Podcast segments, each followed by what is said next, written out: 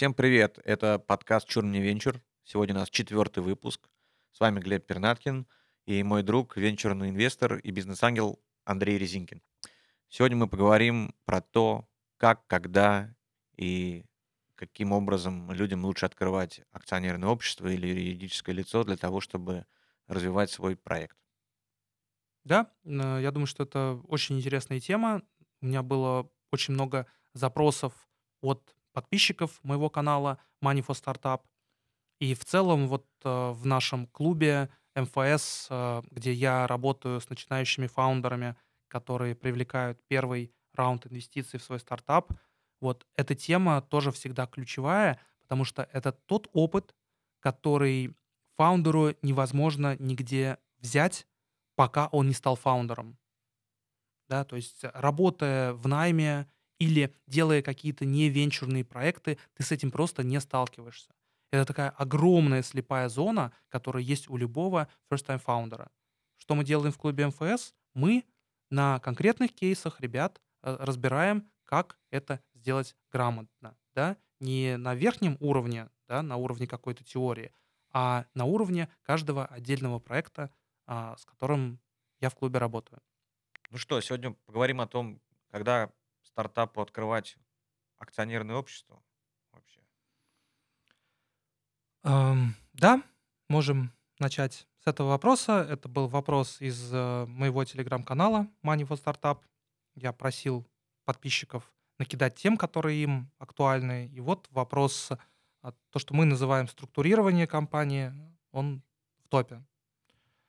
И начнем, наверное, да, с момента, когда это делать, потому что большое количество проектов уже разработали даже продукт, да, и бывает, что даже уже принимают какие-то платежи, но пока еще у них нет вот какой-то юридической структуры и спрашивают, а, а когда ее делать. И тут э, можно сказать, что варианта есть два.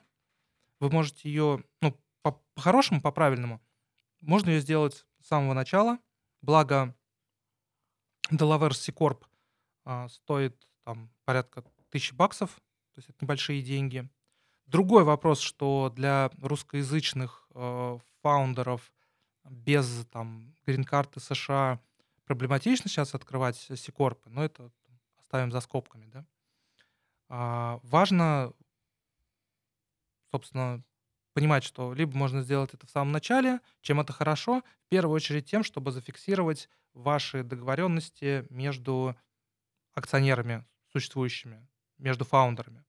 У кого какие доли, и если есть э, уже там кор-команда а, из ключевых сотрудников, то на этом этапе можно им уже выдать какие-то опционы или выдать небольшие доли.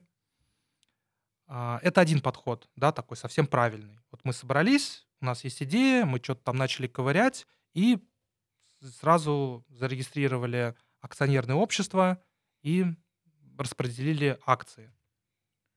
Сразу вопрос можно? То есть Давай правильно я понимаю, что это подходит, это достаточно энергозатратно все равно вещь договориться. Некоторые годами договариваются. Мгм. А вот, особенно когда у тебя идея это там из разряда шкуры неубитого медведя, договориться о чем-то на первом этапе сложно. Мгм. Так вот, есть ли вот какие-то лайфхаки, инструменты, как не тратить время и энергию на бесконечные переговоры и выравнивание понятийного аппарата, кому обратиться, или там что почитать, или куда, куда, куда запрос отправить, чтобы минимизировать время на а, приведение вот этих вот мыслей к общему знаменателю. Слушай, я, я сейчас тебя разочарую, потому что у меня нету какого-то вот лайфхака на тему, как это сделать быстро, или там какого-то человека волшебного, который позволит э, договориться. Другой момент, что это, мне кажется, очень все-таки важная тема, и, наверное, здесь стоит как-то отнестись к ней суперсерьезно, сесть и ну, договориться. Если не получилось договориться в первый раз, провести вторую встречу, третью встречу. Но в любом случае это дело дожать, потому что если на этом стартовом этапе, когда еще ничего нет, как ты выразился, там есть только в каких-то фантазиях шкура медведя, договариваться в принципе сложно. Вот. Потому что, с одной стороны, ничего нет, с другой стороны, как бы тратить время на это не хочется. Хочется пилить продукт, делать Об и продажи и речь, так далее. да. Но надо это сделать. Вот. А, и, по крайней мере, там составить протокол, что я, Петя, Вася делаем продукт в такой-то вертикали. Мы договорились, что Петя будет CEO, и у него будет доля там 35%. Вася будет CTO, у него доля будет там, не знаю, 25%. Вот. Еще 20% получит Леша, который отвечает за маркетинг, и еще там какое-то количество процентов, сколько у меня получилось?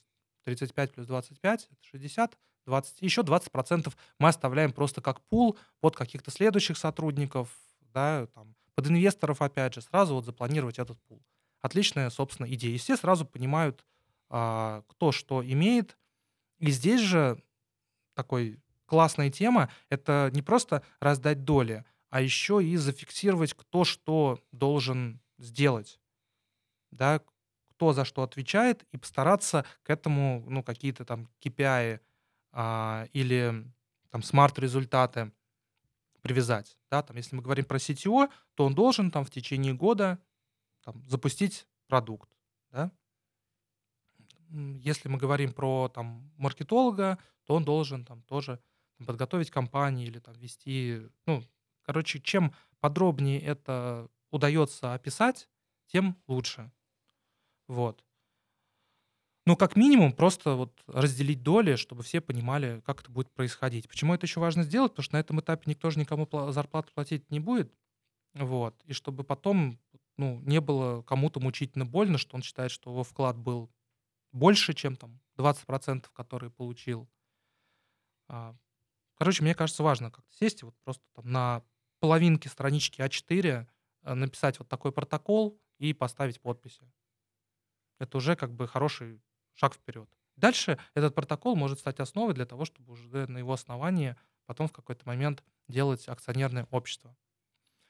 А, Почему важно делать акционерное общество? Потому что для привлечения инвестиций вы будете инвесторам за их деньги отдавать акции. Если у вас нет акционерного общества, если у вас, например, общество с ограниченной ответственностью или там LLC в американской юрисдикции, то у вас будут большие проблемы с выделением этих долей, с передачей этих долей. А, Для каждой такой операции понадобится там какое-то нотариальное оформление. В общем, все это жутко неудобно. Это первое. А второй момент. э, Венчурные фонды не инвестируют в LLC, не инвестируют в ООО. Поэтому для американских венчурных фондов Delaware C Corp — это там, стандарт индустрии, который всем понятен, и не нужно дополнительно там, никому ничего объяснять. В случае, если у вас какая-то хитрая форма или какая-то хитрая юрисдикция, здесь могут быть дополнительные вопросы. Зачем дополнительные вопросы себе как бы при- придумывать незачем. Поэтому- Дополнительный вопрос я придумал. Давай. Для тех, кто не знает, что такое Delaware C Corp. Делавер — это штат, а C-Corp — это, собственно, одна из форм акционерного общества. А, Чтобы не вдаваться в детали, надо просто запомнить, что нужно брать C-Corp. Есть еще S-Corp, между ними есть определенная разница, разница важная. Ключевая вещь, если вы делаете стартап и планируете привлекать венчурные инвестиции, в том числе от фондов, просто возьмите как данность, сделайте Delaware C-Corp, и будет вам счастье и отсутствие проблем. Вот. Опять же, это, это э, рекомендация для тех ребят, которые делают свой продукт под э, рынок США. Если у вас продукт не под рынок США, тогда есть еще какие-то варианты. Секундочку, место для рекламы. Регистрирую Corp в нашей компании. Вашей компании. Так, а ну, допустим, если у нас, например, азиатские рынки и юридическое лицо тоже где-нибудь там, в Азии, э, Эмираты, Арабский мир. Очень хороший вопрос. А, Я не, не специалист по там, арабскому миру и Юго-Восточной Азии, поэтому смогу поделиться только теми кейсами, которые я видел там у ребят, с которыми я работаю, как с стартапами. Вот. А те ребята, которые смотрят на рынок там Ближнего Востока, в частности, Арабских Эмиратов, они делают компанию в Эмирате. Она стоит там каких-то больших денег, там десятки тысяч долларов, но там есть какая-то программа, типа стартап-программы. Если ты в нее попадаешь, то эта стоимость там уменьшается до тех же там нескольких тысяч долларов. Вот есть такой момент. Очень похожая штука, насколько я знаю, есть в Саудовской Аравии. Вот. А, и в целом в Саудовской Аравии там, можно делать э, юрлица, тоже такой опыт есть. Если мы говорим про регион Юго-Восточной Азии, то здесь самая популярная штука — это Сингапур. Делают юрлицо в Сингапуре, в том числе потому, что там очень а, выгодное налогообложение. Там, по-моему, нету налога на прибыль. Опять же, а, точно не знаю, вот есть а, такая штука.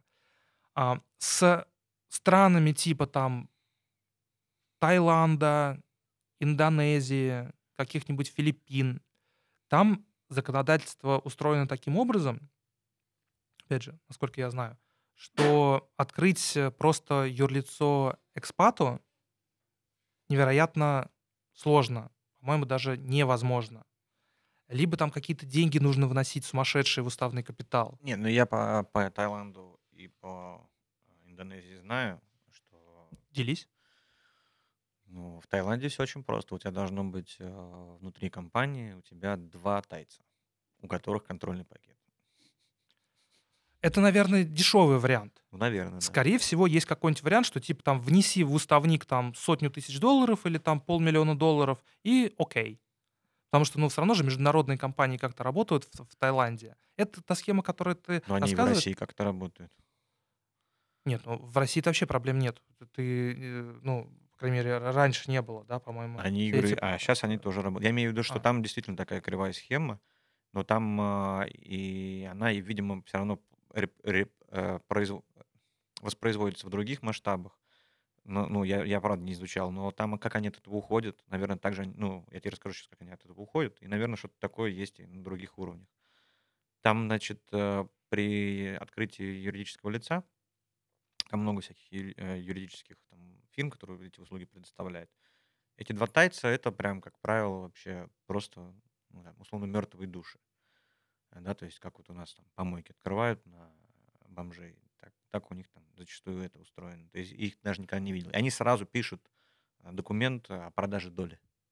И ты его с собой всегда там носишь. И они также не имеют никакого доступа ни к деньгам, ни к счетам, ни к документам. То есть они как бы фактически есть, типа, ну, вернее, на бумаге формально они есть, фактически вы даже никогда не видите. Вот, но это всегда такой ин- инструмент для государства и около государственных каких-то структур, чтобы там это стало очень большим, тебя это цап-царап. Поэтому там все по-своему делается. Сто процентов. И с точки зрения инвестора, при прочих равных условиях, когда у тебя есть там условно два стартапа, и из них нужно выбрать один, да, и у них все условно одинаково, только у одного вот такое тайское юрлицо, а у другого какое-то там понятное там, юрлицо в какой-то нормальной юрисдикции без каких-то вот тайцев, то ты выберешь, конечно, тех, которые без тайцев. Вот о чем речь. Поэтому я и подчеркивал несколько раз о том, что а, лучше использовать стандартные практики, которые понятны там, венчурным инвесторам, а, к которым они привыкли. Так, ему, так им будет гораздо проще проинвестировать. И в этом смысле пока Delaware Corp вне конкуренции. То есть так делается там, не знаю, 90% там, всех э, стартапов, да, которые, опять же, у которых есть цель привлечь венчурные инвестиции. Если для вас цель венчурных инвестиций не стоит, или вы пока не знаете, будет ли она стоять, тогда, может быть, нет смысла а, об этом сейчас а, задумываться. Здесь есть смысл задуматься о том, чтобы сделать где-то операционную кампанию, чтобы туда было выгодно принимать деньги от клиентов, да. А по мере развития вашего проекта, если вы поймете, что, ага, там, нам нужны инвестиции, а, имея те же самые ресурсы, можно сделать главную компанию в Делавере, которая будет, например, владеть этой операционной компанией, такая мини-холдинговая структура. Скажи, а как быть, например, если у тебя, ну, вот есть операционная компания, ну, там, Да. в Евросоюзе где-нибудь, ну, Да? в понятный, стабильный Да. э, правовой, правовом поле и экономике. Да.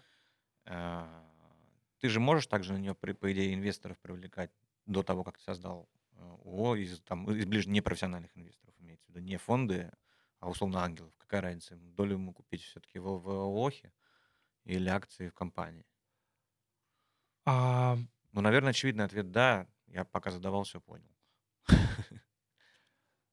ну, для непрофессиональных инвесторов ответ э, да, на то они непрофессиональные, потому что они могут не подумать о том, а как будет устроено налогообложение а, при продаже этой доли, да, или если мы говорим про какую-то дивидендную модель, то сколько они денег там будут терять на дивидендах, а, на налогообложении при выплате дивидендов.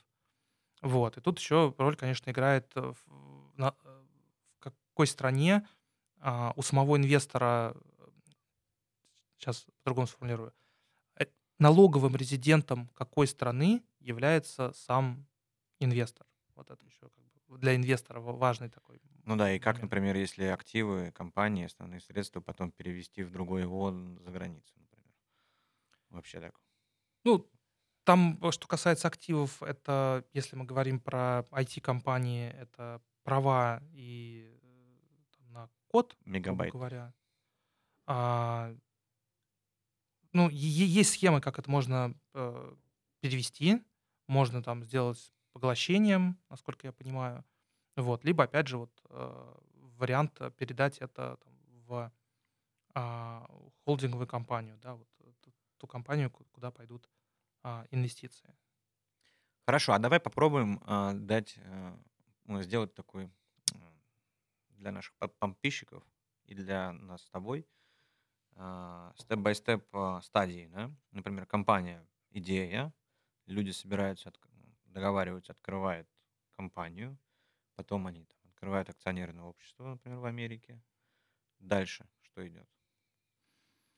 А, дальше они работают а, и привлекают и инвесторов в, в эту компанию.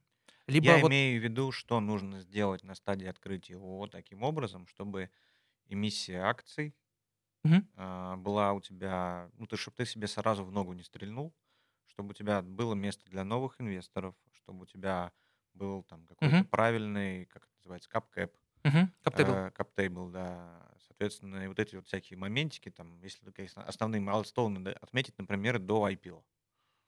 Мгм. Ну, а, замечательность акционерного общества, в том числе Delaware Corp, заключается том, что привлекая новых инвесторов, тебе не нужно давать им существующие акции. Ты для них можешь выпустить новые акции.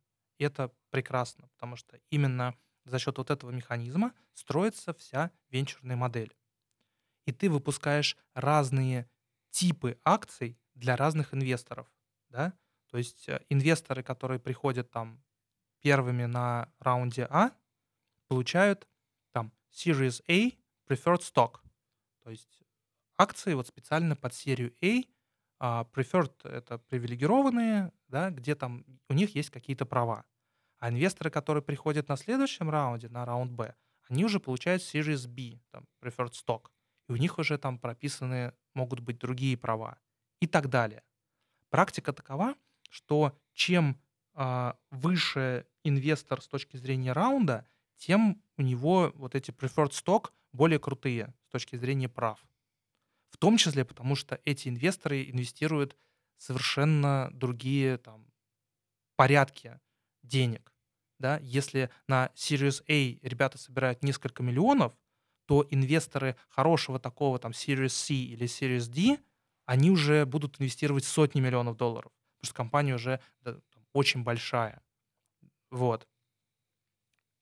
И когда вся эта история доходит до IPO, то все эти акции, они, соответственно, там конвертируются в акции уже э, там в common stock, в обычные акции, да, э, которые будут, э, часть которых будет, собственно, предложена на открытом рынке. Потому что на открытом рынке продаются не все акции компании, а компания сама решает, что, например, там, не знаю, 15% или там 20% акций вот будут торговаться на бирже. Остальные акции, они не, не торгуются на бирже. они принадлежат там а, либо существующим акционерам, либо самой компании. Сама компания может владеть своими акциями. То есть, исходя из привлеченных инвестиций, ну, там, струк- исходя из привлеченных инвестиций, я так понимаю, что из объема, количества инвесторов люди дальше принимают решение, сколько акций они будут еще выпускать для IPO, сколько остается и по какой стоимости внутри этих шейр- шейрхолдеров. А вопрос такой, а как а, происходит на этом этапе оценка? Кем? Вот очень хороший вопрос, потому что здесь э, наоборот, как раз все отталкивается от оценки. Да? А, возьмем там, простой пример. Вот. У нас есть Series A. На Series A договорились, что оценка компании до инвестиций при Money будет 20 миллионов долларов. Инвесторы хотят проинвестировать 2 миллиона долларов. То есть оценка после инвестиций, постмани, будет 22 миллиона. 20 плюс 2, которые пришли в компанию. Ничего не понял. Первая оценка чья?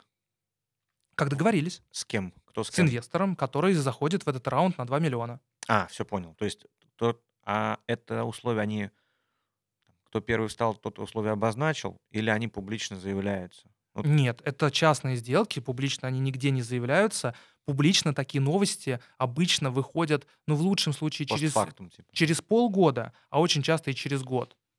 То есть Мгм. проходит сделка, инвесторы зашли, прошло там, например, 9 месяцев в год, и потом там э, как бы делается пресс-релиз э, там а, в, в техкранче о том, что вот состоялся такой раунд.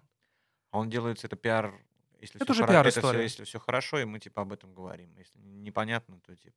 По разным причинам. Мы можем дать эту новость, потому что собираем новый раунд уже. То есть год прошел, и мы даем эту новость, чтобы э, узнать, э, чтобы об этом узнали боль- больше инвесторов. Мгм. Мы можем это делать там для э, там, того, чтобы э, повысить узнаваемость бренда для наших клиентов, да, чтобы клиент мог говорить, смотрите, вот про нас пишет TechCrunch, мы вот раунд подняли, мы уже серьезные ребята, они сопли голландские.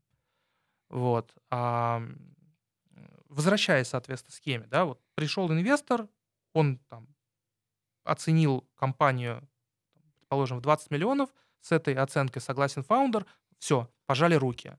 Да, инвестор вкладывает 2 миллиона. А если И два фаундер- инвестора, следующий уже по оценке пер- первого должен.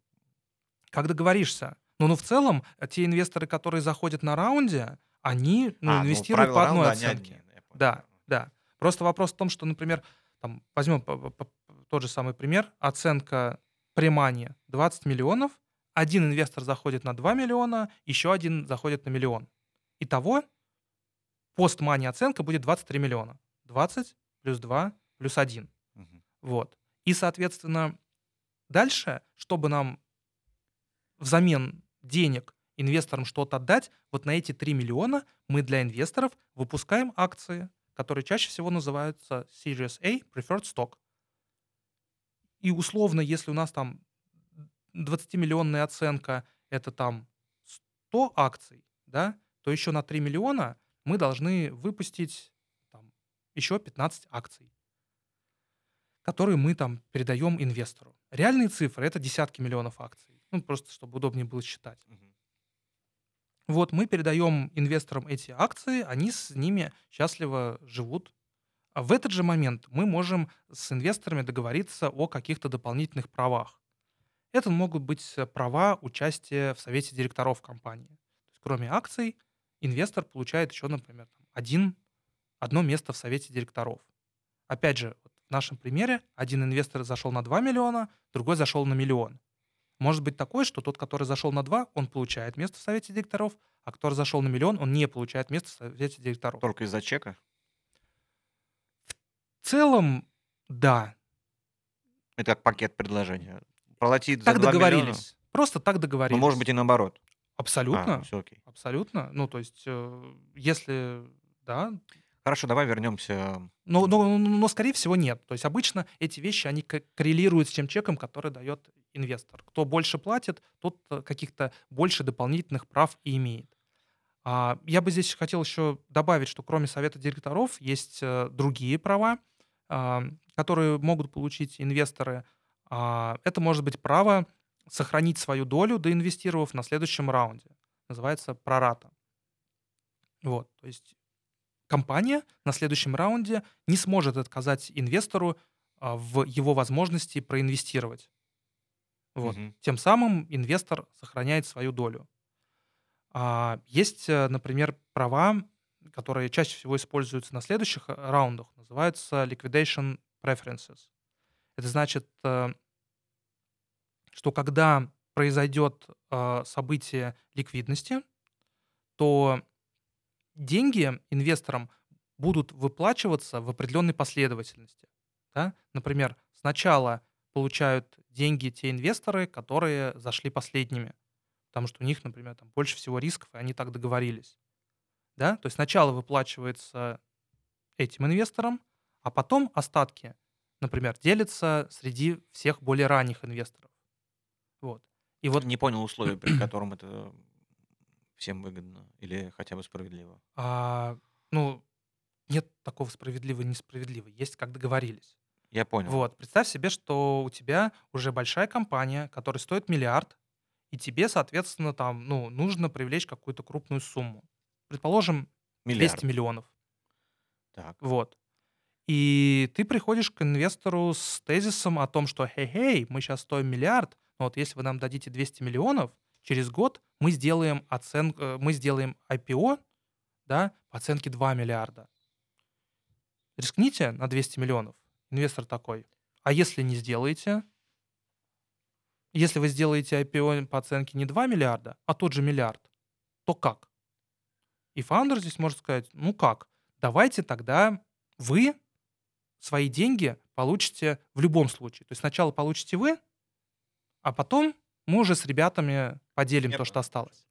И эта Хорошо. ситуация может привести к тому, что ранние инвесторы могут остаться совсем без денег. Мгм. Да? Например, если э, инвестор может договориться на некоторые иксы к вот этим ликпрефам, к liquidation preference. Это значит, что инвестор говорит, я инвестирую 200 миллионов, но ты обещаешь мне, что я свои инвестиции верну 3 икса. Это значит, что если событие ликвидности, там, выход случился там, например, по миллиону, то инвестору то должен отдать не те 200 тысяч, которые он проинвестировал, ой, что говорю, 200 миллионов, которые он проинвестировал, а 600 миллионов ты должен отдать инвестору, а уже вот оставшиеся 400 поделишь между теми, кто э, заходил раньше. Вот так работают ликопрефы. То есть, А вот это предложение, которое это предложение, которое делается последнему вот инвестору, который докапитализирует, да, Мгм. скажем так, компанию уже успешную, да, да, да. оно опровится инвесторами? В зависимости от того, какие у них есть права. Мгм. Если у Всё. них есть право на, на approve, да, если есть, например, у какого-то инвестора право вето, то Ок- да, он может окей. завернуть и сказать, нет, не готов я на т- 3 икса ликпрефов. Давай тогда Вот. А если такие права есть только у фаундера, то фаундер принимает решение, а все остальные инвесторы просто пассажиры. Они сидят как бы и э, начинают молиться, что экзит случится, ну, в нашем примере, не, не за миллиард, а действительно за 2 миллиарда, чтобы все инвесторы на этом заработали, а не только последний инвестор. ясно. Давай, может быть, немножко вернемся от миллиардов долларов к нашим миллиардам рублей. Мгм. А вот я российский а, гражданин. Мгм. Мне, у меня есть идея. Даже какой-то там traction, ну, продукт, выручка, все такое. Мгм. Я хочу открыть компанию в Делавере. Мгм. Что мне надо сделать прямо сейчас? Получить грин-карту. Но, к Здесь, сожалению, здесь должна быть ваша реклама. Так. Ну, к, э, к к сожалению, на данный момент это так. Вот. э, Раньше было по-другому. Сейчас... э, Хорошо, в Европе. Ты можешь, на самом деле, знаешь, как я тебе скажу? Сам Delaware Corp ты откроешь. Будут очень большие проблемы, равно не откроешь банковский счет. Вот. А банковский счет без... Ну, в смысле, а Delaware Corp без банковского счета, ну, зачем тебе нужен? А, Как ты деньги-то примешь от инвесторов? Ну, хорошо, там, инвесторы а, согласны будут там проинвестировать как-то в в крипте, окей, но все равно это там большие проблемы, когда от клиентов... Какие механизмы деньги. существуют, чтобы, условно говоря, завязать кого-то там каким-то, я не знаю, договором Слушай, чего-либо? Схема очень похожа на твою тайскую. Да, то есть ты можешь найти какое-то доверенное э, лицо Американскую шкуру. в... Да, да, да, да. Вот, который, собственно, которому ты будешь доверять, и вы оформите документы таким образом, что он будет, ну, по сути, здесь председателем. Мгм. Вот. Ты ему будешь платить там зарплату за то, что он, ну или там на каких-то других условиях, может быть, долю небольшую или еще что-то. Да, то есть э, тебе нужен будет человек, который оформит все это дело на себя. Вот. Так, значит, э, грин-карта нам нужна. Ну, там не обязательно грин-карта, мажмо- возможно, какой-то крутой визы будет достаточно, да, но, опять же, не знаю, надо вот проверять, потому что все Есть меняется виза вот в талантов, момент. наверняка есть виза. Возможно, возможно, виза талантов канает. Опять же, здесь лучше поговорить э, с юристами, которые там это практикуют. Благо, есть в Америке русскоязычные юристы, да, которые работают очень давно, и тебе прям четко скажут, какая ситуация вот на данный момент. Юристы, здесь должна быть ваша реклама. Да. А, либо поговорить с фаундерами, которые делали это а, в последнее время, да, э, как у них это происходило. Потому что здесь тоже бывает асимметрия информации. Юристы там могут говорить, что Кошмарят. все окей, а реальная практика Да. окажется, что там у Васи проблемы, у Пети проблемы, и только э, Лене повезло. Какие европейские варианты существуют? Очень популярный вариант это Кипр. Вот, исторически. А дальше, в принципе, любой, в зависимости от того, на каком рынке ты работаешь. Если мы говорим про а, там, самые крупные рынки Европы, это Германия, это UK. А, если операционно ты ведешь деятельность в этих странах, то можно действительно открыть там организацию. А, и, в принципе, ну, можно в нее инвестиции получать, тоже здесь никаких проблем нет. Главное, чтобы было это окей там, для инвесторов. Опять же, если у тебя это будут там, немецкие инвесторы, то для них абсолютно нормально там в немецкий а, GmbH, как там правильно называется, GmbH, вот это вот, а, инвестировать там. Если у тебя инвесторы из UK, для них тоже абсолютно нормально это будет. Вот. А, то есть есть такие кейсы, ребята работают. Вообще, мне кажется, что если у тебя есть а, там виза и легальность пре- пребывания в США, и ты действительно находишься в США, то эта задача все равно решается проще, чем когда фаундер там пытается что-то сделать в США, реально там не находится, да, то есть как-то вот удаленно, вот. Ну, это, мне кажется, вот везде так, практика такая.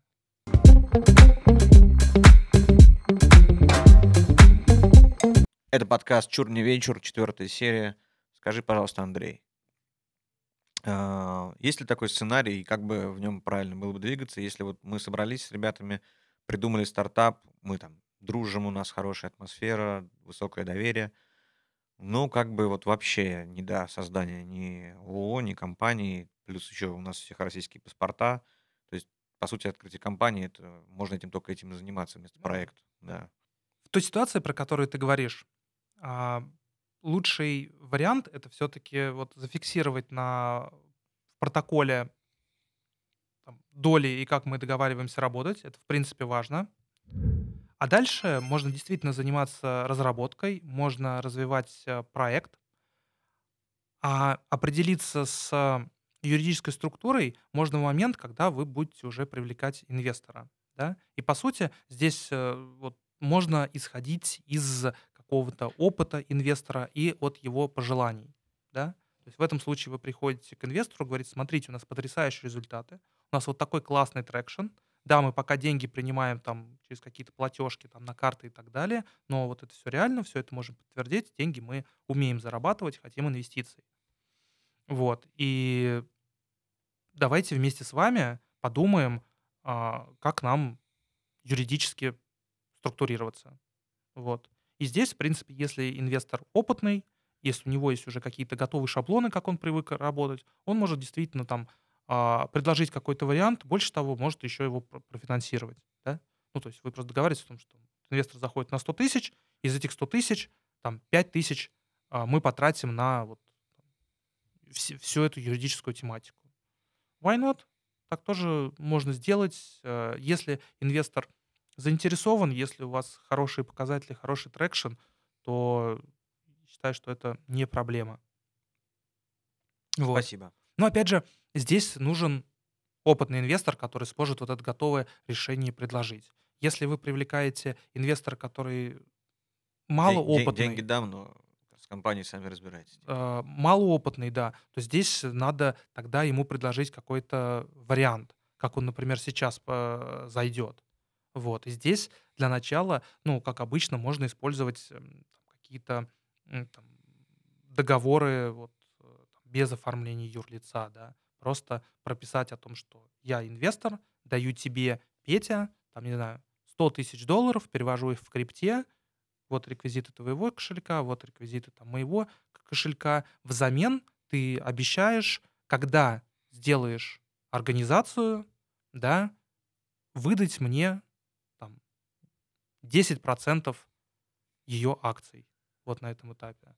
Это схема, ну, как бы рискованная для инвестора, но если есть доверие между инвестором и фаундером, то why not?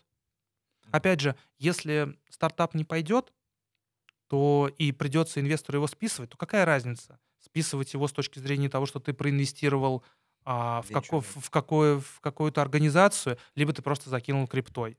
А если все хорошо, да, то, ну, действительно, ты там акции получишь, когда ребята уже будут делать э, акционерное общество, когда, например, приходит новый инвестор, и в этом смысле ты уже на этой инвестиции заработал, потому что ты зашел там на более раннем этапе, ты получил там 10% а, организации за 100 тысяч, а инвесторы, которые дальше уже заходят с большими чеками, они будут получать за свои деньги там, меньшее количество акций, чем получил ты.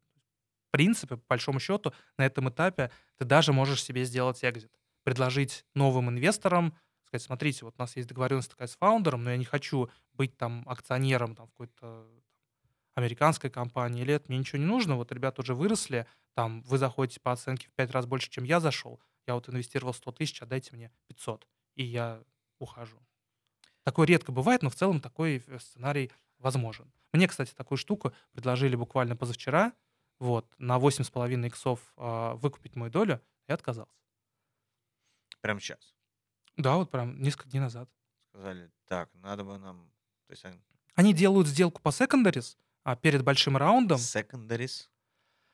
А, Secondaries — это вторичка. То есть вот я, заключ... я купил там акции у фаундера, это была первичная сделка. А дальше я это перепродаю, это называется вторичка или second. Как с квартирами. Second, second hand. Да, ты можешь купить, э, Комиссионка. ты можешь купить квартиру у застройщика, да, а можешь дальше эту квартиру Собственно. перепродать. э, Ну, Соответственно, это это будет вторичка. инициатор То же этого самое. кто? Просто к тебе кто-то обратился и очень хочет это купить? Или, вот- или через непосредственно а, фаундеров и собственников? В нашем конкретном случае это сделка, которая организуется внутри вот нашего ангельского клуба Angels Deck. То есть э, я так понимаю, что были заявки от кого-то из ранних инвесторов, от- э, которые были связаны с тем, что людям просто нужен кэш. И они предложили вот э, в хорошем стартапе а, выкупить их доли. Вот. И с другой стороны нашлась там группа других инвесторов, которые сказали, да, мы готовы это сделать, там, Ну, а, дайте с, больше э, акций, типа. в- там даже речь не про акции, там, ам, там у нас э, договоры сейфа, вот, Simple Agreement of Future Equity, и они как бы выкупают эти сейфы. Мгм. То есть все А- возможные, понятно. А потом эти сейфы конвертируются в акции, когда будет уже большой раунд. Вот я очень жду этого большого раунда и надеюсь, что получится а, там с этой инвестиции заработать больше, чем те 8,5 иксов, которые мне предложили вот буквально вот, а, недавно. Слушай, а знаешь, давай о чем поговорим. Давай. Вот мы сейчас все со стороны инвесторов и как привлечь деньги, это здорово. Но вместе с этим рядом, рядом максимально близко стоит вопрос, э, как мне кажется, как привлечь э, сотрудников-партнеров. Мгм. И вот как при создании акционерного общества есть там механизмы по выделению э, Опционов, опционов, например. да, да. акций и все такое. Вот Да. У меня был вот негативный опыт, когда я не доработал мес- несколько месяцев до получения опциона в одной американском стартапе. Я Вот. даже знаю в каком. Да-да-да. Вот. эм, И хотелось бы э, вот сейчас от тебя, как от эксперта, услышать, какие есть варианты, а, как это делать правильно со стороны инвестора, то есть как со мной получилось, и какие могут быть ошибки, чтобы себе там не набрать очень дорогостоящих опциональных сотрудников. А, это вопрос не просто хороший, он великолепный. Я как раз тут со- созванивался с двумя фаундерами а, русскоязычными, которые делают компании в США, а, с целью позвать их выступить у меня в клубе МФС на тему вот как правильно оформлять адвайзеров. Не те, которые меня кинули. Нет, нет, э, это мы отдельно сделаем, типа, как нанимать э, сотрудников и кидать их на, на- на опционы. Здесь могла быть Вот. ваша реклама. Да. Вот, очень интересная тема. А, Если прям вот на, на базовом уровне давать э, какие-то рекомендации, то главная вещь — это четко зафиксировать критерии. Временные и а, количественные, качественные с точки зрения проделанной работы. Эдвайзером или там сотрудником, неважно. Возьму тему адвайзеров, потому что она как раз очень классно распространена вот на американском рынке. И в целом я всем фаундерам рекомендую вот пользоваться темой адвайзеров. Только пользоваться ей грамотно. Не так, что ты находишь какую-то говорящую голову, да, который там берет с тебя какие-то сумасшедшие деньги за какой-то там какие-то непонятные встречи, да, а очень конкретно. Например, вы делаете стартап в сфере B2B на рынке США. Вам нужны целевые клиенты, компании, которые будут покупать ваш продукт. В этих компаниях есть люди, которые могут вам очень сильно помочь. С точки зрения того, что могут быть вашими агентами влияния, амбассадорами, называй как угодно. В общем, теми самыми людьми, которые своими ножками будут ходить и сделают так, чтобы продажа вашего продукта клиенту в эту компанию состоялась. Вот таких людей брать в адвайзере просто идеальный вариант. И они еще хороши, например, тем, что очень четко можно сформулировать критерий. Да? Ты адвайзер, твой коммитмент, обязательство заключается в том, чтобы в течение года сделать так, чтобы мы продали в эту компанию. И за это ты получишь небольшую долю в нашем стартапе. Вот это, в принципе, очень простой договор, на который часто люди соглашаются. Почему они соглашаются? Они работают в этой компании, они получают там зарплату, и у них нет вопросов в каком-то текущем доходе. У них нет вот этой цели, идеи о том, чтобы заработать на тебе, на фаундере, сейчас какой-то кэш. При этом они понимают, что, например, твой продукт реально очень крутой, что он в перспективе может превратиться в огромную компанию, а для них сделать вот какие-то действия совершенно несложно.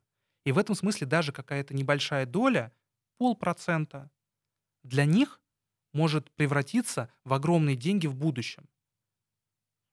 Вот это идеальная история. Вот я привел пример э, с точки зрения там, B2B, такой простой пример. Вот. Аналогичные вещи можно посмотреть и там, в сфере B2C, да, там, если мы говорим про сотрудников. То же самое.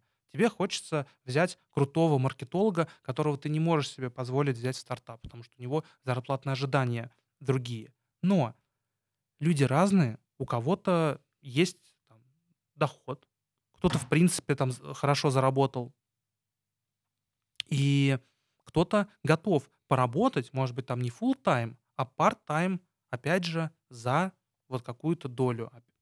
И при этом важно, чтобы ну, человек действительно верил в продукт, верил в компанию и готов был ну, контрибьютить, да, как-то очень серьезно. И вот такая схема, она может быть очень и очень рабочей. Опять же, прописываем четко KPI, да, ты там, вот мой, я фаундер, ты мой адвайзер по маркетингу, но мы с тобой не просто встречаемся там раз в месяц и говорим о маркетинге там, какие-то высокопарные вещи, а конкретно вот в течение года ты должен обеспечить там стоимость привлечения клиента такую-то, да, там а, провести собеседование, чтобы набрать сотрудников в отдел маркетинга, которыми ты будешь там руководить. Ну, тут очень понятные такие бизнесовые задачи. И дальше, когда этот год заканчивается, мы просто с тобой сидим и ставим галочки. Выполнено, не выполнено. Если выполнено, то ты получаешь свои акции. Это и есть, собственно, вот там, а, такая простая форма опционного договора. Какие здесь есть э, подводные камни и на что, на какие грабли наступают фаундеры? Теряют вот этот момент с четкими критериями. О чем-то там договорились, на бумаге не зафиксировали, погнали, и в итоге проходит год.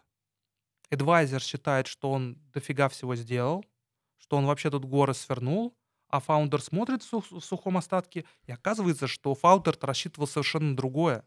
И что то, что в глазах вот этого advisor а свернутые горы, реальную пользу для founder а там, не имеет. Что произошло? Ну, не было вот этой четкой договоренности. Что мы делаем, как мы делаем, какие там KPI. Это первый вариант.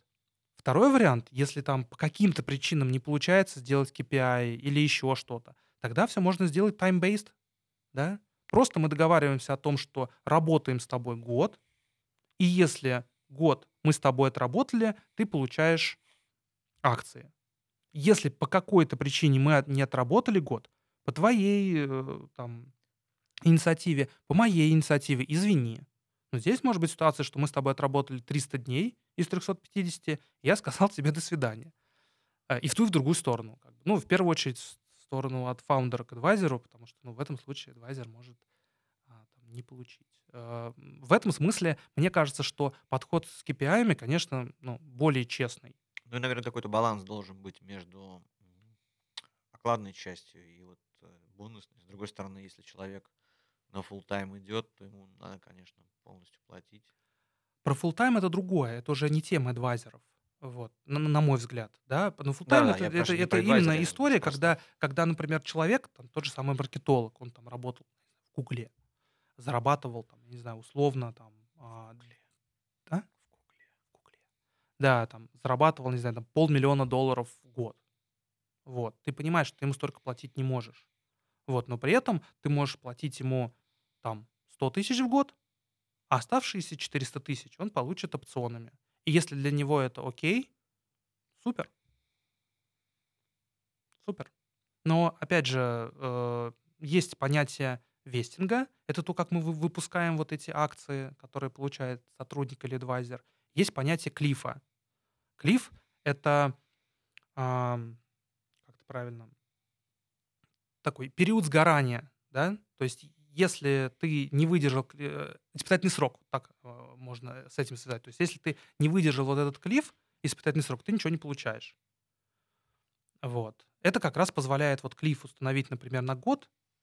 И если вот в течение года мы понимаем, что ну что-то не получается, то, ну извини, мы разошлись. А если ты этот год пережил, тогда все, уже начинается а, вестинг. да, ты начинаешь получать свои акции. Я так понимаю, что, наверное, случаев, когда... Хотя, наверное, есть, наверное, случаи, когда люди ну, необоснованно как-то лишают досрочно работы и, соответственно, сгорают их э, опционы.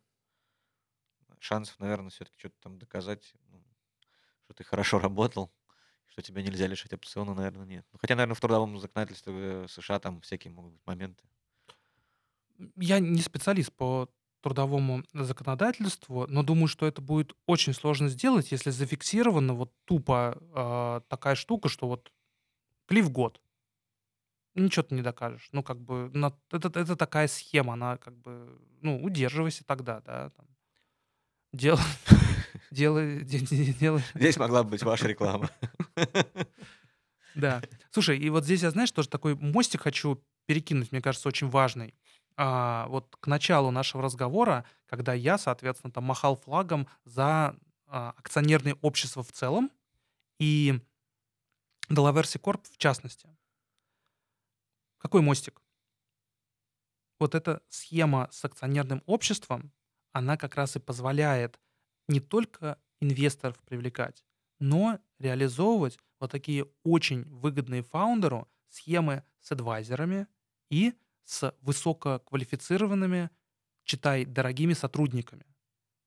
Потому что если у тебя есть там, ну, просто какой-то LLC, какие-то непонятные доли, ну, это очень геморройно оформлять. Нету а, готовых фреймворков для того, чтобы вот оформить тот же самый вестинг и клиф, насколько я знаю. А, наверное, они какие-то есть через костыли, но для акционерных обществ, да, для сикорпов, это просто вот, э, ну, а, дорога, которую прошли уже там миллионы фаундеров. Есть готовые форматы документов, да, а, там, с теми же самыми адвайзерами есть там тоже шаблонные договоры, которые позволяют очень легко а, подобного рода взаимодействие наладить. И я считаю, что не использовать эти возможности для фаундера это прям вот, ну, очень большая ошибка. Подписывайтесь на телеграм-канал Андрея под названием Money for Startup. Там очень много материала для тех, кто хочет привлечь деньги в свой стартап.